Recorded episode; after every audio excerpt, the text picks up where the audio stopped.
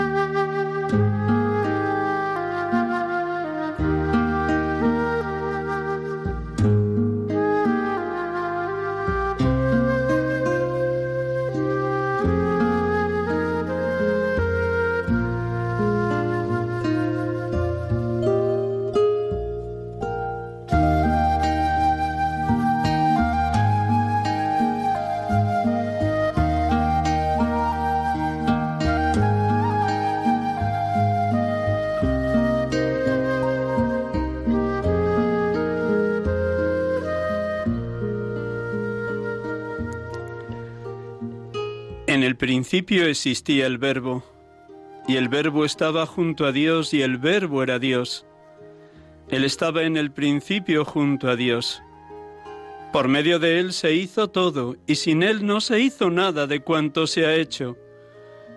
En él estaba la vida, y la vida era la luz de los hombres, y la luz brilla en la tiniebla, y la tiniebla no la recibió. El verbo era la luz verdadera que alumbra a todo hombre viniendo al mundo.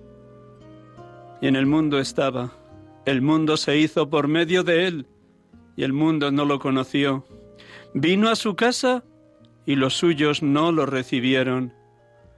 Y el Verbo se hizo carne y habitó entre nosotros, y hemos contemplado su gloria, gloria como del unigénito del Padre, lleno de gracia y de verdad.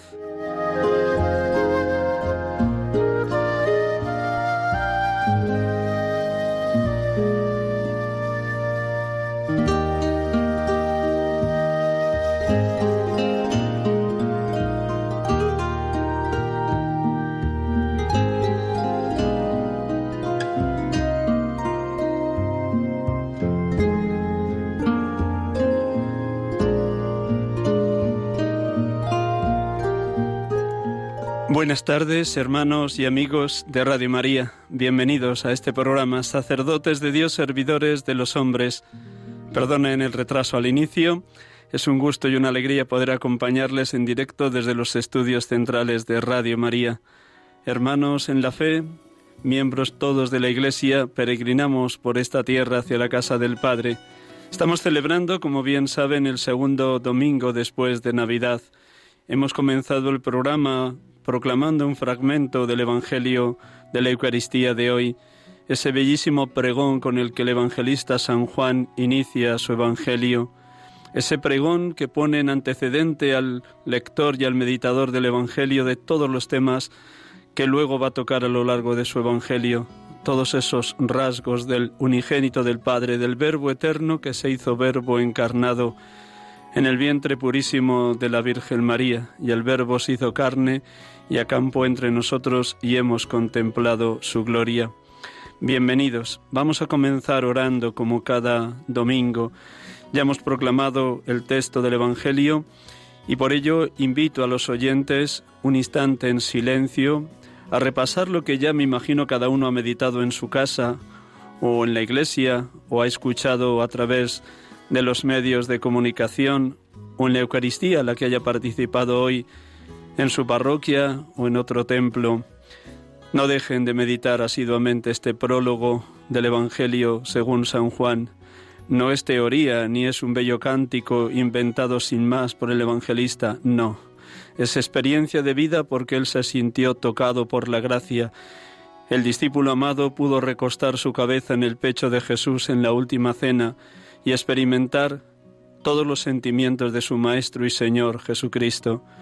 Lo que transmite en el prólogo, por un lado, nos sobrepasa y nos desborda, es sublime y no lo abarco, y a la vez es la cercanía de un Dios hecho hombre en el niño pobre, humilde y sencillo de Belén. Pues oramos con este Evangelio tan bello que daría para estar horas y horas contemplándolo. Toda palabra queda siempre pequeña, pobre, corta, pero este pobre sacerdote se atreve a orar con ustedes en clave de lección divina, invocando la presencia de las tres personas trinitarias, el Padre, el Hijo y el Espíritu Santo. Un instante en silencio para que la oración resuene vivísimamente en cada uno de ustedes.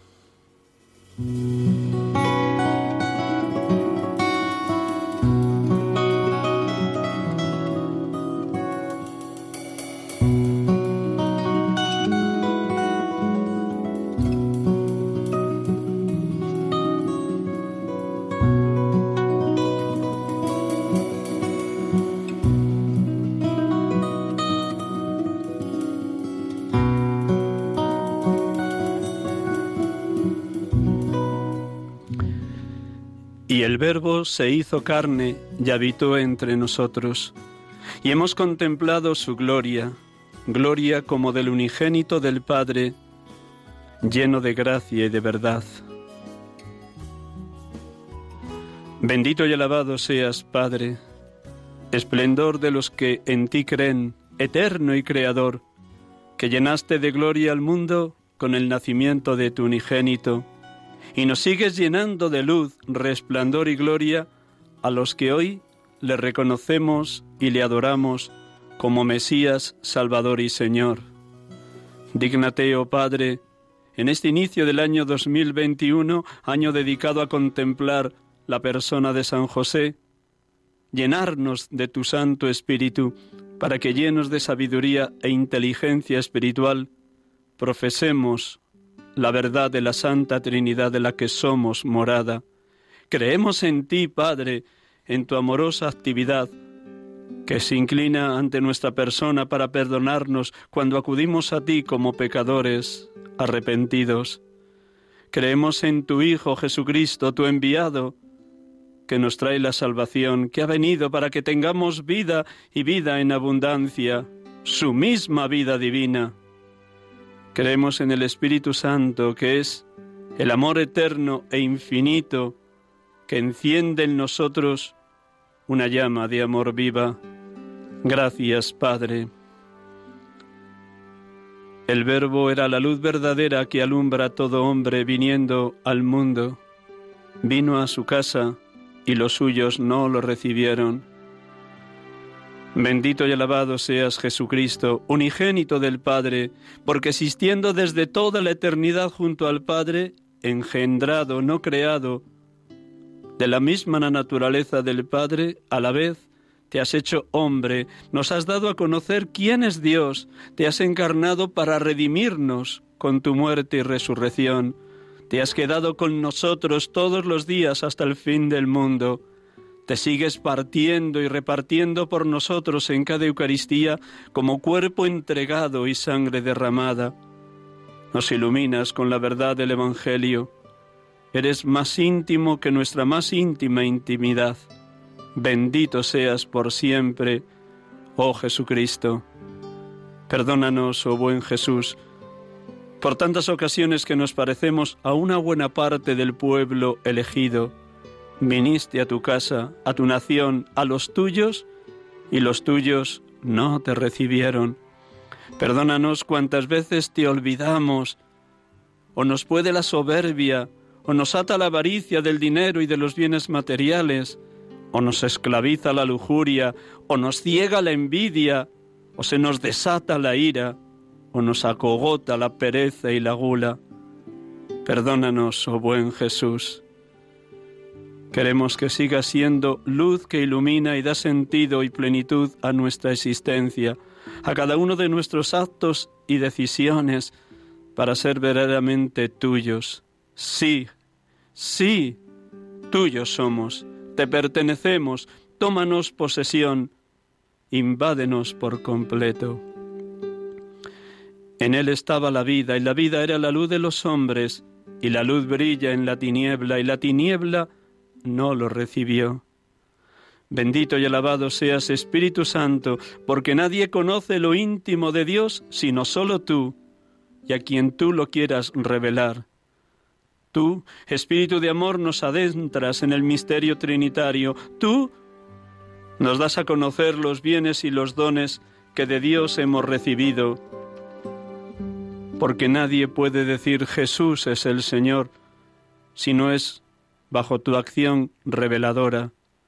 Bendito seas, consolador divino, porque nos abres al asombro de la vida íntima de Dios y a la vez nos descubres que Jesús camina a nuestro lado, que es uno de los nuestros, que comparte su vida con nosotros, que se hizo pobre, humilde y olvidado de todos con su nacimiento en el pesebre de Belén. Gracias, oh Paráclito, oh abogado divino, porque nos llenas de luz ante el misterio de Dios, inabarcable y sobrecogedor, y a la vez nos colmas de su amor, nos irradias la ternura y la bondad del Dios manifestado en la sencillez y cercanía del niño, ese niño arropado y custodiado por José y María, los elegidos de Dios, en su sencillez y confianza en el Padre, para guardar la infancia de quien habría de ser el Salvador. Gracias, Espíritu Santo, porque nos enseñas a ser sencillos y humildes como José y María, y así acoger con total confianza este misterio de amor que es el niño hecho carne. Gracias, porque nos lo muestras a través del camino de la infancia espiritual, al modo como lo enseñaste a Santa Teresa del Niño Jesús. Gracias, gracias, dedo de la mano de Dios, Espíritu Santo revelador, gracias.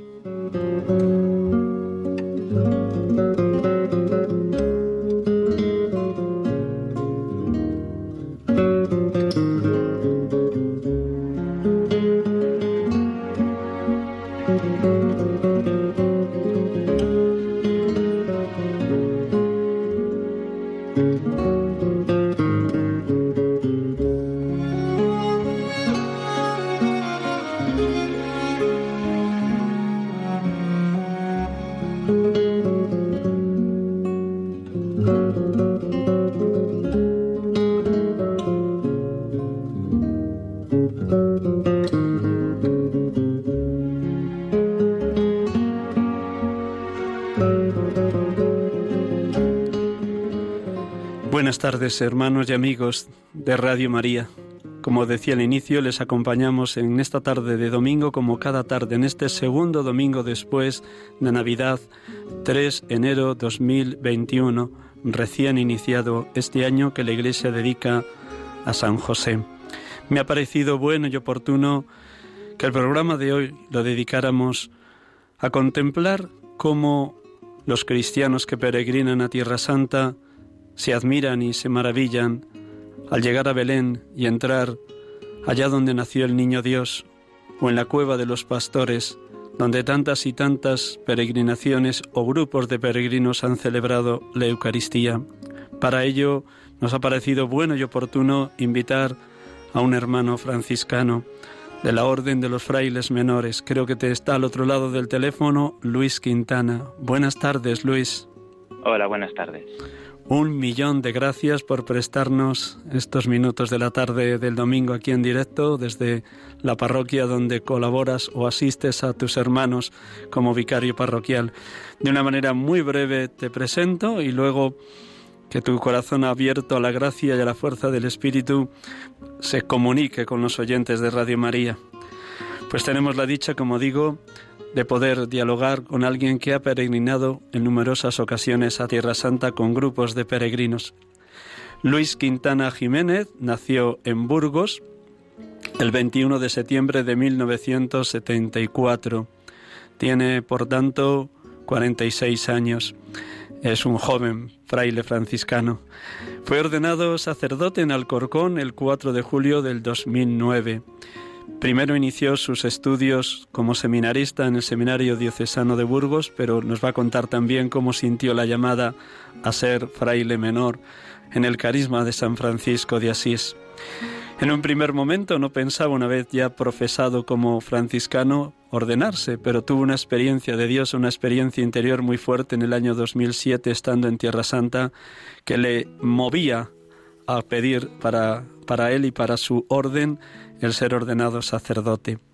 Ha estado en distintos cometidos enviado por sus provinciales y al servicio tanto de la orden de frailes menores como de toda la Iglesia. Como decía hace un instante, ahora mismo está de vicario parroquial en la parroquia del Cristo de la Paz, en Carabanchel Bajo, Madrid, en la zona de Urgel. Es a la vez profesor de teología en en el Instituto, en la Universidad Eclesiástica San Damaso y también colabora con su Instituto Franciscano de Murcia en distintas asignaturas como Eclesiología y Eucaristía. ¿Algún dato más seguro que me he dejado en, la, en el tintero, verdad Luis? bueno, pero suficiente, suficiente. ¿Los que he dicho están acertados? Sí, todo está acertado. Muy bien. Bueno, pues nada. Mm, con tu permiso, así cogiéndote a, pie cambiado, perdóname, luego ya entramos en Tierra Santa. Pero sí me gustaría que, como siempre hago la primera pregunta a nuestros sacerdotes que entrevisto en este programa, ¿qué momento humano y espiritual estás viviendo como hermano menor franciscano y como sacerdote? Bueno, pues vivo un momento ahora de esperanza ante el nuevo año que acabamos de empezar, en medio de esta pandemia que pues tan mal lo estamos pasando toda la sociedad y todo el mundo. Y el mundo yo creo que nos reclama una palabra de esperanza, que ya harta desesperanza, tristeza y no. Entonces eh, yo creo que esto que, que el mundo nos reclama y que nosotros por nuestra misión predicamos, pues también lo tenemos que vivir. Y yo creo que es el momento vital que, que ahora tengo, esperanza ante lo que el Señor nos va a regalar este año aunque sea muy breve, en un par de minutos, ¿cómo se sirvió el Señor tal vez de la vida o de las obras de San Francisco para que, estando en un primer momento formándote en el seminario diocesano de Burgos, sintieras la llamada a ser fraile menor en los pasos de San Francisco? Pues el Señor se sirve a veces de los medios más insospechados yo recuerdo que estando en mi época en octavo de GB, primero de BUC, llegó a mis manos un libro El hermano de Asís, La Rañaga, que yo al principio no sabía de quién iba a hablar. Digo, pues el hermano será ese hermano, ¿no? Y luego ya descubrí que era San Francisco de Asís. Y a través de esta lectura, después una obra de teatro que fui sobre la vida de San Francisco. Y también sobre todo de tres experiencias que tuve cuando tenía 15, 16 años, una experiencia de oración, otra de fraternidad a través de una vigilia pascual y otra con la pobreza a través de, estas tres, eh, que no son un momento concreto, sino como tres centros que el Señor me iba tocando. Eh, tenía, era primero de bus, segundo de bus, más o menos de aquella época. Pues surgió en mi vida y en mi vocación esos tres centros, ¿no? La pobreza, la fraternidad y la oración. Con ello fui al director espiritual y él me aconsejó pues que ya estaba tercero buco acabando esos estudios, me aconsejó que conociera la orden franciscana y así fue. Le obedecí y, y bueno, así el Señor surgió fue llamándome a la vida consagrada y a la vida franciscana. ¿De qué manera tu tiempo de noviciado ratificó estos tres rasgos que fueron tan claros, tan evidentes, al ir conociendo al hermano de Asís, a San Francisco? Hmm. Bueno, antes del tiempo de noviciado estuve muchos años, ¿eh? toda la teología, porque una de las cosas que me dijeron en la orden franciscana es, eh, ya que estás en el seminario diocesano de Burgos y siempre en contacto y en discernimiento con tu director espiritual, si es de Dios, pues adelante, ¿no? Entonces acabé los estudios, acabé todo y fue después de bastante tiempo ya cuando entré en la, en la orden franciscana. Y en efecto, en el postulantado y en el noviciado, estos tres centros, o estos tres eh, núcleos, por decir así, carismáticos, pues se fueron haciendo cada vez más fuertes. La debilidad de, cualquier persona y la mía, evidentemente, que nunca lo he vivido en plenitud, pero bueno, esto es como, como dicen de la luna, ¿no? Que está en el cielo, es inalcanzable, pero eh, nos indica el camino y nos muestra dónde está. Entonces, pues, así. ¿Hubo algún momento de duda a la hora de ir a los votos simples terminado el noviciado o el noviciado fue ratificando día tras día esta identificación con el carisma de San Francisco? Bueno, un momento clave, más que al final del noviciado o al, o al inicio de los votos simples, yo diría al final de los votos simples, antes de hacer los votos solemnes. Recuerdo ejercicios espirituales en Arena de San Pedro, ahí tenemos un santuario franciscano eh, con la tumba de San Pedro de Alcántara, y, estando allí el mes de ejercicios espirituales, preparación para, para los votos, pues fue cuando más sentí eh, la llamada de Jesucristo esponsal a, estar con Él, ¿no? Una llamada a la vida consagrada. También cuando, eh, por decir así, la llamada a la pobreza, pues llegó al, a un punto que nunca había sospechado. Yo desde los 10 años o, o mis padres que están escuchándolo ahora dirán que antes, quizá desde los 7 años, yo quería ser cura. Siempre he querido ser cura desde niño, monaguillo, antes de ir al seminario, luego desde los 10 años en el seminario. Eh, pero es cierto que durante los votos temporales y sobre todo al final sentí que el Señor me llamaba a desprenderme de todo, incluso de las ganas de ser sacerdote. Esto pues me produjo un momento como de turbación, de Señor, pero me estás pidiendo, ¿no?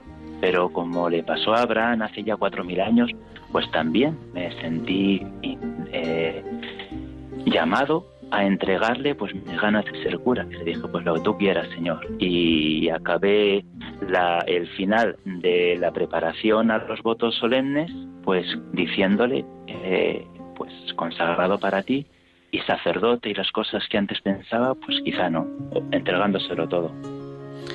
Ese despojo total de ti mismo, ese despojo del sacerdocio que anhelabas, Dios de nuevo te cambió la ruta. Cuéntanos a, los oyentes cómo surgió, de qué se sirvió Dios allí en Tierra Santa para que una vez que habías dicho no al sacerdocio porque pensabas que te lo pedía, Él de nuevo te cambia la ruta. ¿Qué ¿De qué elementos, de qué circunstancias, de qué ámbito, de qué ambiente se sirvió Dios allí en Tierra Santa?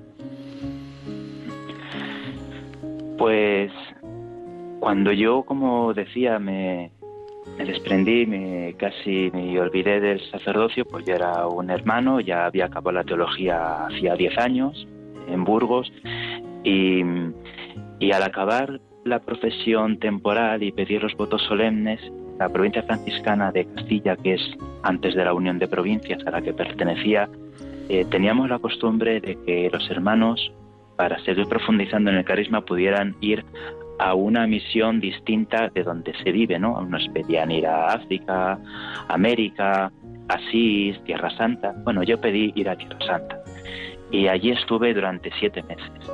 Eh, estando allí en Tierra Santa, pues recuerdo la noche del jueves santo al viernes santo. Es una noche sacerdotal. Siempre esa oración del jueves al viernes pues, me había ayudado mucho para, para unirme a, Cristo sacerdote, aunque llevaba ya unos cuantos años diciéndole pues lo que tú quieras, Señor.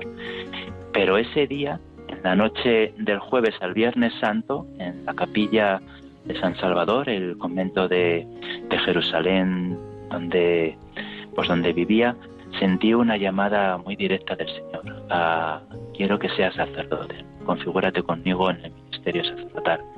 Y fue algo tan fuerte y tan evidente que cuando volví a España, pues hablé al poco tiempo con el director espiritual y bueno, pues él vio que que podía ser de Dios, que era de Dios, y ya todo se reactivó y la verdad es que la ordenación llegó muy poco después, porque volví de Tierra Santa en julio del 2007 y en diciembre del 2008 ya estaba ordenado diácono.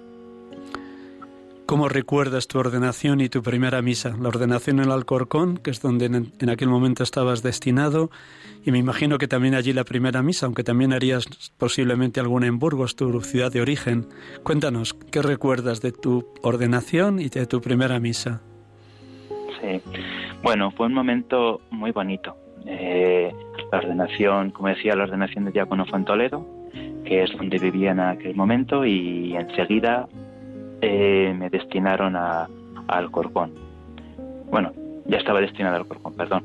En, en Alcorcón fue la ordenación el 4 de julio del año 2009 y la ordenación fue por parte de Monseñor Jesús Sanz, que había sido el primer fraile que conocí en La Cabrera, hacía ya muchos años, siendo seminarista.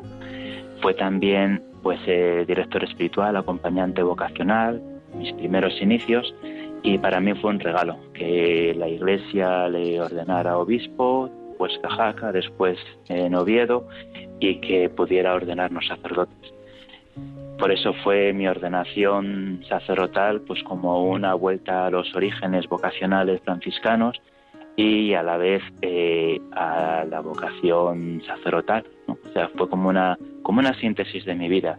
De, yo te he llamado desde niño a que seas sacerdote has sido capaz de renunciar a ello durante unos años, después te he vuelto a llamar o a hacer revivir esa llamada y ahora pues aquel primer franciscano que es obispo es el que te ordena.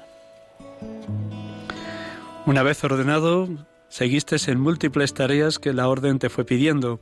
Ya en aquel momento, cercano a aquel momento, se estaba ya configurando el, convertir las distintas provincias franciscanas de España en una sola provincia. Y es en esa unificación donde te piden una tarea concreta que posiblemente ni imaginabas. Cuéntanos cómo viviste esa encomienda de estar destinado o de estar dedicado desde España a Tierra Santa. ¿Y cuál era tu cometido? Sí.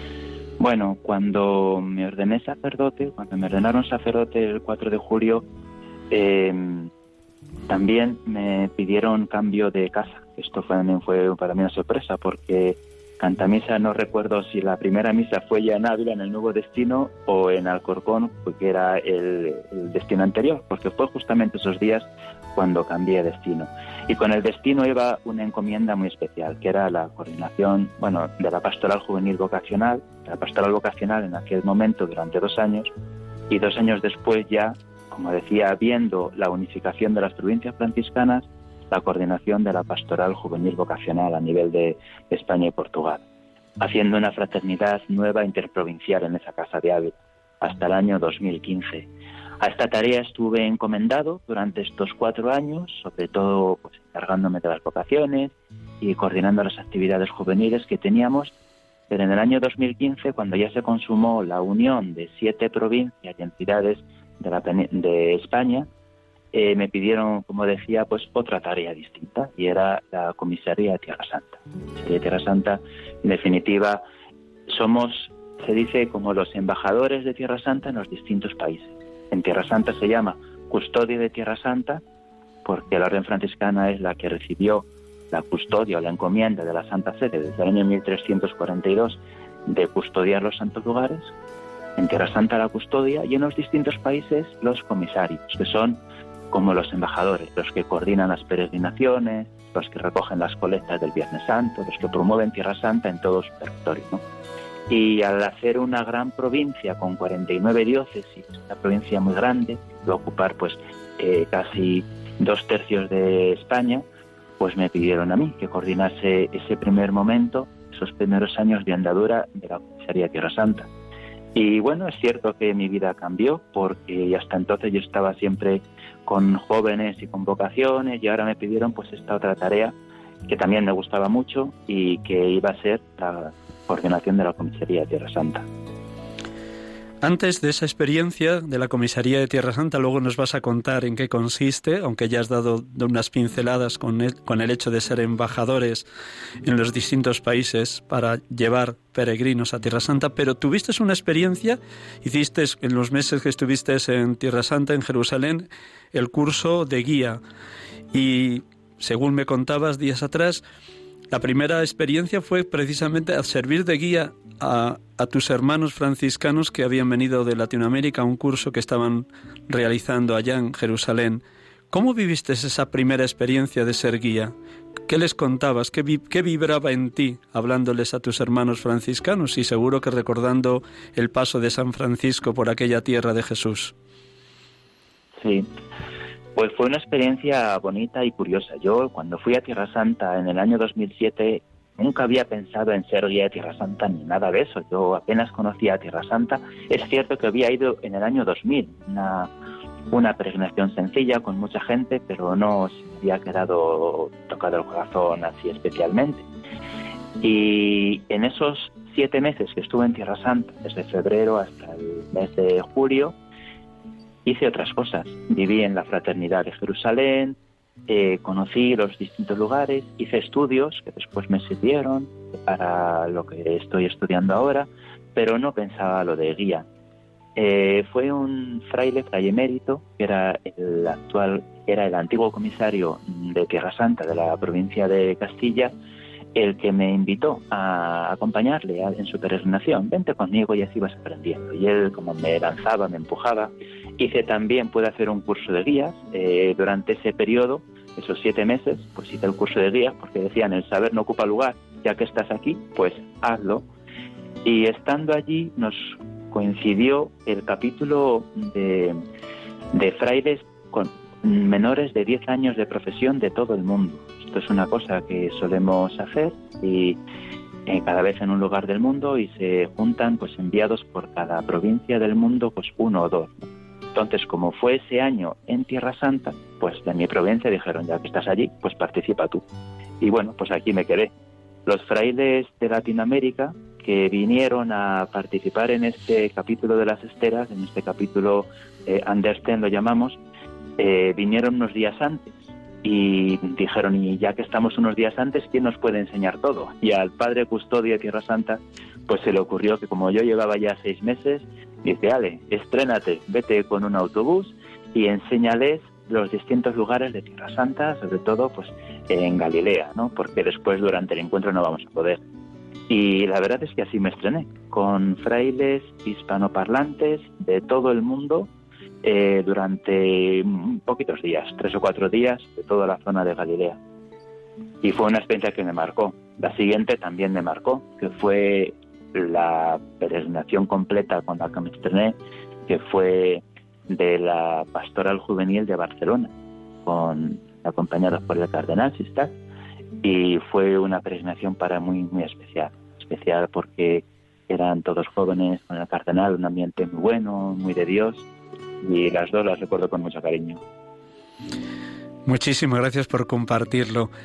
¿Cómo, cómo vive el corazón de Luis Quintana cuando explica el lugar del Santo Sepulcro o la cueva de los pastores, o el lugar de la Basílica de la Natividad donde nació nuestro Señor, o cuando recorres el lago de Tiberíades en la barca y se para en medio del, de la barca, del medio del mar se para la barca.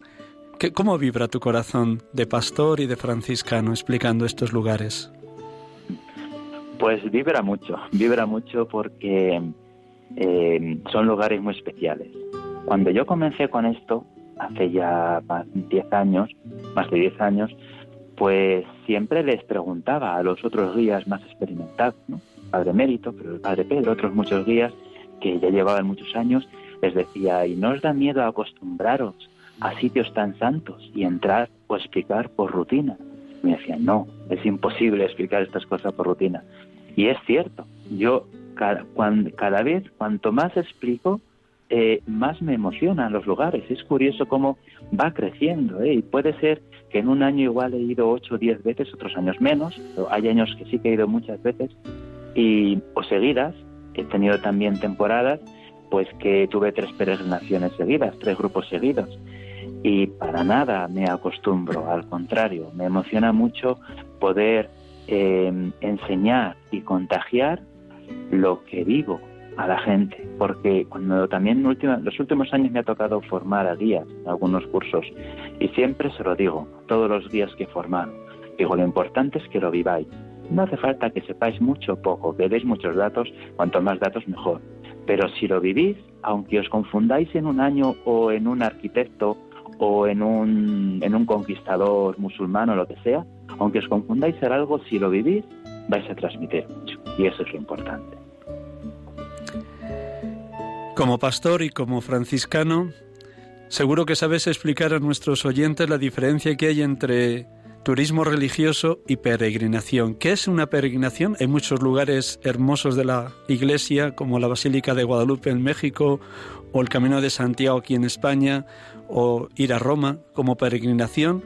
Una cosa es ser peregrino y otra cosa es simplemente turismo religioso. ¿Cómo se lo explicas a nuestros oyentes y vosotros los padres franciscanos, ¿qué ofrecéis cuando preparáis una peregrinación a Tierra Santa? Bueno, pues esa pregunta eh, me ha tocado varias veces explicar. A los guías, evidentemente, a los peregrinos también se lo explico el primer día, porque siempre hay algún peregrino pues que puede venir un poco confundido porque quiere conocer Israel, quiere conocer Jordania, o le ha salido barato, o quiere un viaje con todos los gastos pagados, entonces no sabe mucho dónde va. Entonces le explico que mm, cosas de turismo religioso nosotros no, ni otro tipo de turismo. Turismo religioso ya es mucho, porque significa que la agencia lleva a un destino en el que lo fundamental es religioso, o sea que esto ya es mucho. Y nosotros, ¿qué hacemos? La Comisaría Tierra Santa, el cometido de la comisaría es transformar los viajes de turismo religioso en peregrinación. Esto lo hacemos también con las agencias de viajes. Nosotros, bueno, cuando nos pide una agencia de viajes eh, que les acompañemos o que les expliquemos, les ponemos esa condición. Nosotros no, no vamos a, a enseñar, no somos guías turísticos, no, no somos pastores. Entonces vamos a que la gente se encuentre con Dios, pero tenemos esto muy claro. Y entonces hay agencias pues que no quieren, está perfecto, y otras que sí. Son las agencias con las que pues la Comisaría de Tierra Santa pues trabaja un poco o está más vinculada, porque eh, nos dejan que su viaje de turismo religioso pues sea una peregrinación. ¿Y en qué consiste? Pues en facilitar con todos los medios posibles a nuestro alcance que el peregrino se encuentre con Dios. Solo les decimos que hay cuatro objetivos en la peregrinación. Uno es el encuentro con Dios, el motivo religioso, está claro. Otro es que el peregrino se lo pase bien, evidentemente. No va a estar eh, pasándolo mal. O sea, queremos que disfrute y que sea un momento lúdico. Otro objetivo es que aprenda cosas. El peregrino no se puede volver como ha venido, tiene que aprender cosas. Y otro objetivo es el cultural, conozca pues el lugar más bajo de la tierra, el mar muerto, eh, Jericó, la ciudad más antigua del mundo, Jerusalén, las tres culturas, bueno, tantas cosas. Entonces, por eso, con esos cuatro objetivos, el intelectual, el cultural, el lúdico y el religioso, hacemos la peregrinación sabiendo que nuestra misión, sobre todo, es que el peregrino se encuentre con Cristo.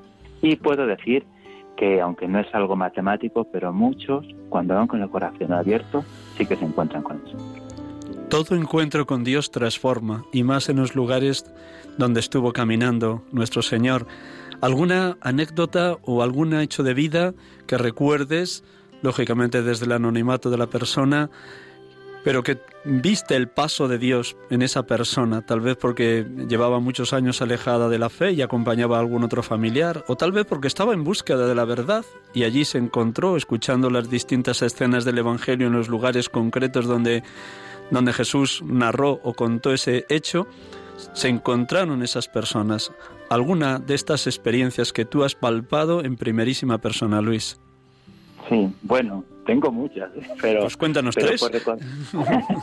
bueno, la primera sí que me viene a la cabeza es un matrimonio que cumplía los 50 años de casados, entonces sus hijos le regalaron, su hijo mejor dicho, le regaló el viaje a Tierra Santa. Pero los padres dijeron, nos regalas el viaje a Tierra Santa, pero tienes que venirte tú. Entonces él, que no era creyente, dice, bueno, pues, pues iré yo. Y, pero él les chantajeó también, de que si voy yo, tiene que venir mi novia. Así que fueron los cuatro a Tierra Santa. Bueno, los padres bien creyentes disfrutaron, los, el hijo y la novia pues no eran creyentes para nada. Pero, pero bueno, yo desde el principio rezaba mucho por ellos. Señor, tocar ese corazón. Eh, le caí en gracia al, al joven y todas las noches hablábamos. Él me hacía muchas preguntas, me decía, si es que nunca había tenido la ocasión de hablar con un cura. Y yo los había visto pues en la misa, cuando hice la primera comunión, pero ya no había visto a un cura de cerca desde hace años, me decía, ¿no? Yo me reía mucho y me preguntaba de todo, desde actualidad eh, y un montón de temas cada vez pues más raros, originales, pero que al final eran preguntas que estaban ahí y nunca entraban en misa ni ninguna cosa. Pero algún día yo, yo le decía, digo, ¿y por qué no entras en, la misa con tus padres? Bueno, pues él yo creo que al tercer o cuarto día entró entró y después me decía, oye, fenomenal. Dice, si te confieso que hacía no sé cuántos años que no había entrado en una iglesia y en una misa. Digo, bueno, pues para que veas que no comemos a nadie y tal. Bueno, pues con la broma siguió viniendo a misa todos los días, pero me decía, dice, la que es difícil es mi novia. Esta así que es imposible que entre. Dijo, tú tranquilo, yo voy a seguir rezando mucho Y cada día rezaba y el último día entró entró en misa y fue una experiencia muy bonita también para ella. Eh, no podemos hablar de una conversión radical de los dos, pero ciertamente que el Señor tocó el corazón de los dos, está claro. Que una semana más, allí, es que en ocho días tan intensos, pues tampoco era tiempo mucho, pero el Señor tocó el corazón de, de los padres, del hijo y de la novia. Has estado los primeros años de tu ministerio dedicado a la pastoral juvenil y la pastoral vocacional.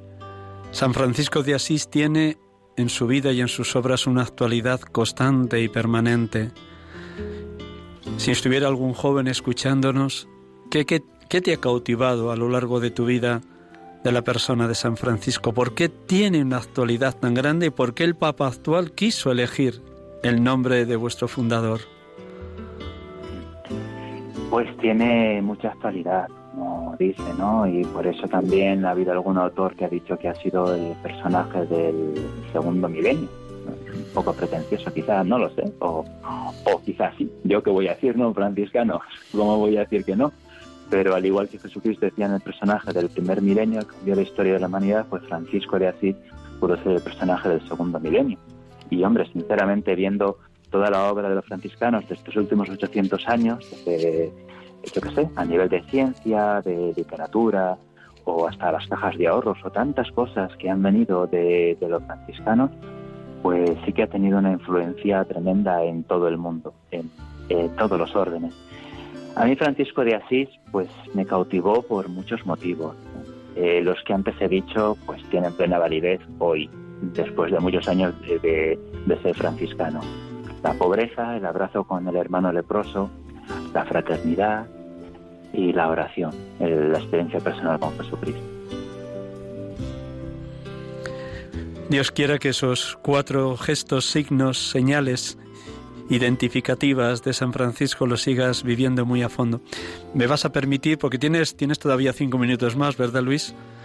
Es que damos paso a los oyentes por si alguno de los oyentes en los siete minutos que nos quedan de programa pues quiere llamar o quieren preguntarte algo. Voy a recordar a los oyentes que estamos en Radio María, sacerdotes de Dios, servidores de los hombres y tenemos la dicha en esta tarde de dialogar con Luis Quintana Jiménez franciscano de la Orden de los Frailes Menores, que está de vicario parroquial en la parroquia Cristo de la Paz en el barrio de Carabanchel Bajo de Madrid. El teléfono de Radio María en directo para los oyentes, lo conocen todos, pero lo recordamos. 91005 9419 91005 9419. Javier que está ahí a los mandos de de nuestro control recibe las llamadas que ustedes quieran dirigirnos para preguntar algo a Luis. Una tarea, bueno, ha sido tantas y tan bellas las que Dios te ha regalado, querido Luis. ¿Cómo te has experimentado también como profesor de teología? ¿Cómo la teología, al igual que San Buenaventura y los grandes santos franciscanos que, que han sido doctores de la Iglesia, cómo te has sentido tú también explicando teología? ¿Qué aporta tu vida de consagrado, porque aquello que decía San Juan Pablo II en Redentoris Missio, la fe se fortalece dándola, la teología se fortalece explicándola. Me imagino que eso te ocurre a cada paso. ¿Qué ha significado para ti? Sí, pues eso también siempre me había, me había llamado la atención la experiencia de Martino o de otros santos, ¿no? Que hablaban de la teología hecha desde la oración, de rodillas, la importancia de mirar a la cruz, eh, a la vez que se hace teología. Todo esto me llamaba la atención y ya cuando, desde que estudiaba en Burgos eh, rezaba con, lo que estudiaba. Y ahora eh, las poquitas experiencias, porque he tenido poquitas de momento, experiencias docentes que he tenido tanto en Murcia como en Madrid, pues he querido hacerlo así, rezar la teología que explico y han sido dos campos que la verdad es que me gustan mucho y me, tocan mucho el corazón. La iglesia, la cristología, porque para mí la iglesia es mi madre y mi familia, y, la Eucaristía, que es donde me alimento. La Eucaristía es lo más grande. Entonces, yo siempre he dicho que qué suerte he tenido que, siendo así principiante, pues me han dado desde el principio asignaturas tan importantes como estas dos, eclesiología y Eucaristía. Tenemos ya oyentes que quieren preguntarte algo. La primera llamada es Gregoria desde Madrid. Buenas tardes, Gregoria. Buenas tardes, Padre Miguel Ángel. Feliz año. Feliz año. Y, felicidades por este programa. Y hoy ha sido especial para mí porque yo he estado en Tierra Santa. Todo lo que han hablado lo, he estado, lo, lo estuve viendo en el 2009 y, el, sacerdote que es franciscano, que yo soy muy de, los franciscanos, pues es una alegría para mí como, como una... Como estar en tu casa. ¿Cómo? Como estar en tu casa. mejor, mejor. Cuando han hablado del, lago de Tiberiades, allí aquella, porque fui con franciscanos, ¿eh? en, en, una, una mm, meditación en el, en, el barco ahí tanto ratito. Ay, Dios mío, todo, todo, donde nació el niño Jesús, que está la estrella que mandó España, por cierto. Y bueno, y todas, ¿para qué lo voy a decir? Todo lo que han hablado me ha estado haciendo mucha alegría. Así que muchas felicidades y mucho ánimo para que sean ustedes muy buenos y que Dios les bendiga a todos. Que seamos santos, rece por ello, eh, Gregoria. Muchísimas... Ya lo hago, ya lo hago, mi vida está entregada por ustedes, por todos. Hoy precisamente he estado en misa donde las oblatas y ayer también. Muchísimas gracias. Mañana, si Dios quiere, iré a confesarla, si Dios me permite. Gracias, Gregoria. Tenemos una segunda llamada. María Ángeles desde Medina del Campo. María Ángeles, buenas tardes. Buenas tardes, padre. Eh, quita la radio porque si no hace eco. Para felicitarle por el programa del otro día de, la, de la familia de Nazaret me pareció muy bonito, muy bonito. Muy bien. El que, el que no crea, padre, al día siguiente cree. Te lo digo yo, según lo explica. No, de verdad, te lo digo de verdad, ¿eh? Muy bien. Y felicitarle al padre... Al padre Luis. Padre que está ahora, al padre Luis franciscano. yo estoy de acuerdo con San Francisco de Asís. de hecho, tengo la vida de él y la de Santa Clara. Muy bien, muy bien. Qué maravilla, qué maravilla. Muchísimas gracias, María Ángeles. Que el Señor te siga fortaleciendo y bendiciendo. Gracias. Buenas, tenemos Karen de, de, Badajoz. Hola. Hola, ¿qué hay? ¿Qué tal? Muy bien. Feliz año nuevo. Feliz, año, nuevo. Muchas gracias por la llamada, Karen. Gracias a vosotros, un programa maravilloso. Y decirle al padre Luis que rezaré por él y que yo estuve en Tierra Santa y eso es una maravilla. Mi nombre es Carmen, pero allí me bautizaron y Karen significa en hebreo un arameo, mm, Karen, por eso me gusta que me llamen Karen, estoy harta de llamarme Carmen, no me gusta. Vamos, me gusta, pero me gusta más. Bueno, que era para decirles que enhorabuena por el programa, que recemos unos por otros, porque falta hace, ya lo dijo la Virgen de Fátima, porque esto está muy mal, lo sabemos, esto ya es mundial, y recemos mucho, mucho, que es lo único que nos va a ayudar al mundo entero. Muchísimas gracias por su programa y, un abrazo al padre Luis y a usted también. Gracias, muchísimas gracias, Karen. ¿Quieres decir algo a, estos a estas tres primeras oyentes, Luis? Sí, vamos a luego a dar paso a una última. Sí. Bueno, pues muchas gracias a ellas y como dicen también, pues seguir rezando por nosotros y para que podamos vernos todos en Jerusalén un día. En la Jerusalén del cielo, que nos veamos un día. Jerusalén del cielo, claro que sí. un cielo nuevo y una tierra nueva, porque el primer cielo ha pasado. La última llamada, María, buenas tardes. Hola, buenas tardes. Nos llamas desde Tenerife, viva Tenerife. Sí, ¿Desde qué lugar? ¿Desde qué lugar de Tenerife? ¿La Laguna, Santa Cruz? Santa Cruz, padre, Santa Muy bien. ¿Qué, nos, quieres Quiero felicitar al Padre Luis por esa, por esa peregrinación que él hace en Tierra Santa, porque es la tierra de nuestro Señor. Es un encanto porque abre, abre a la fe y también quiero decirle que, que sea un buen confesor y un buen predicador. Me alegra mucho de escucharles. Un abrazo. Total nada, muy bien María, qué reto le dejas al Padre Luis, buen confesor y buen predicador, como lo era San, bueno, lo han sido otros franciscanos, porque San Francisco solo se quedó en diácono, no quiso acceder a, a la ordenación. ¿Qué significa este reto que te plantea María desde Tenerife, querido Luis? Sí, pues significa una tarea y un dejarme hacer por Dios. Ciertamente Él es el que nos lo concede. No ser buen confesor o buen predicador no se hace a fuerza de puños, sino por voluntad del Señor y nosotros en sus manos. Que todo es gracia y todo es don. Es necesario que yo mengüe para que Él crezca, que decía San Juan Bautista. Bien, también queremos saludar con permiso de Luis a sus padres que nos escuchan desde Burgos, posiblemente. ¿Es así, Luis? Sí, así es. Bueno, la, última, la última, como estamos en el último minuto, también evoca por un instante todo lo que significó tu infancia en cuanto a recibir del testimonio de tus padres el don más grande, el don de, de la fe.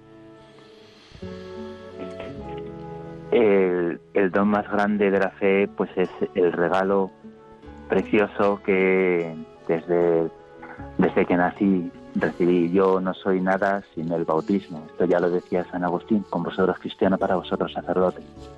Entonces, ciertamente, eh, lo que hacemos durante la vida y durante la llamada, durante el ministerio sacerdotal o, durante la vida consagrada no es más que ir profundizando en esta, en esta llamada y en esta misión que el Señor nos da. Pues muchísimas gracias por habernos acompañado. Voy a recordar a nuestros oyentes quién eres. Algunos que hayan iniciado el programa ya a medio programa, pues a todos los oyentes recordarles que hemos tenido la dicha de poder dialogar en esta tarde con Luis Quintana Jiménez, franciscano de la Orden de Frailes Menores, que está ahora mismo en la parroquia del Cristo de la Paz en Carabanchel Bajo y que ha acompañado numerosas peregrinaciones a Tierra Santa en esta clave sobre todo que nos señalaba del encuentro con Dios. Algunos de los años, hasta diez peregrinaciones le ha tocado acompañar para explicar los lugares por donde caminó, habló, curó, santificó nuestro Señor Jesucristo. Pues muchas gracias, Luis, de verdad, de corazón. Si me permites, ya nos acompañas y termino con esta bellísima oración del Santo Cura de Ars para concluir el programa de hoy. Todos los días terminamos con la oración de algún santo, pues hoy tengo aquí a mano la de el Santo Cura de Ars.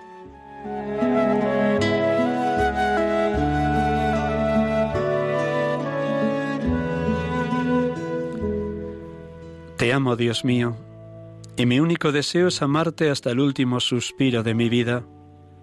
Te amo, Dios mío, infinitamente amable, y prefiero morir amándote que vivir un solo instante sin amarte. Te amo, Dios mío, y solo deseo ir al cielo para tener la felicidad de amarte perfectamente. Te amo, Dios mío, y solo temo el infierno porque en él no existe nunca el consuelo de amarte. Dios mío, si mi lengua no puede decir en todo momento que te amo, al menos quiero que mi corazón te lo repita cada vez que respiro. Ah, dame la gracia de sufrir amándote, de amarte en el sufrimiento y de expirar un día amándote y sintiendo que te amo. A medida que me voy acercando al final de mi vida, te pido que vayas aumentando y perfeccionando mi amor. Amén.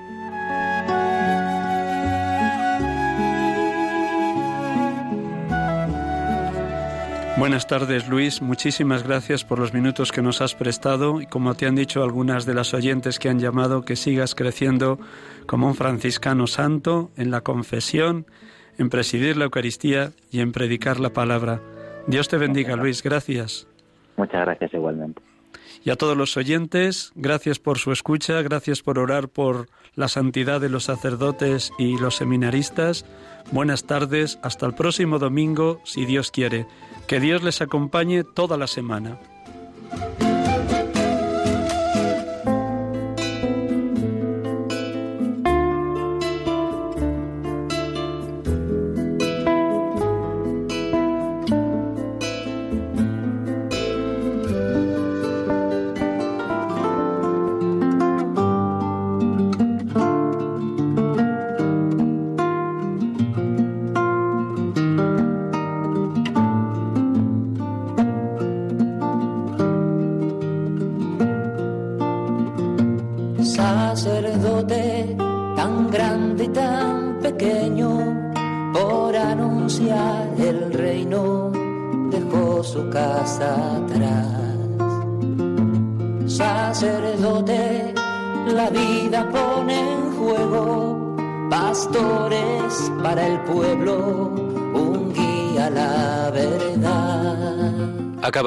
Escuchar el programa Sacerdotes de Dios, Servidores de los Hombres, dirigido por el Padre Miguel Ángel Arribas. Pues quiere siempre ahora ya. Pastor con el buen pastor al pie de la cruz, con el que está en cruz,